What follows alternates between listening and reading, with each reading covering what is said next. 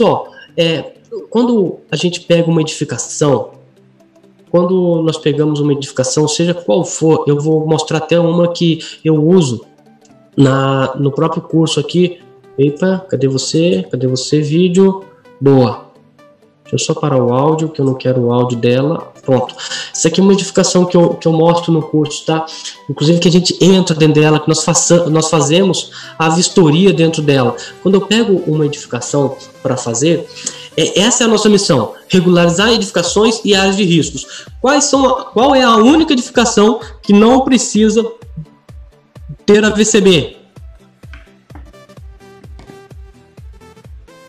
Qual é a única edificação que não precisa ter VCB? Eu não falei isso, mas o Márcio já falou, quem acompanhou as lives anteriores, edificações unifamiliares, ou seja, a minha casa, a sua casa não precisa. Se você está falando comigo e mora em um prédio, um condomínio vertical, precisa. Se você está falando comigo e mora em um condomínio horizontal que tenha guarita e possivelmente um salão de festa, precisa de AVCB. O único que é excluído, residências unifamiliares.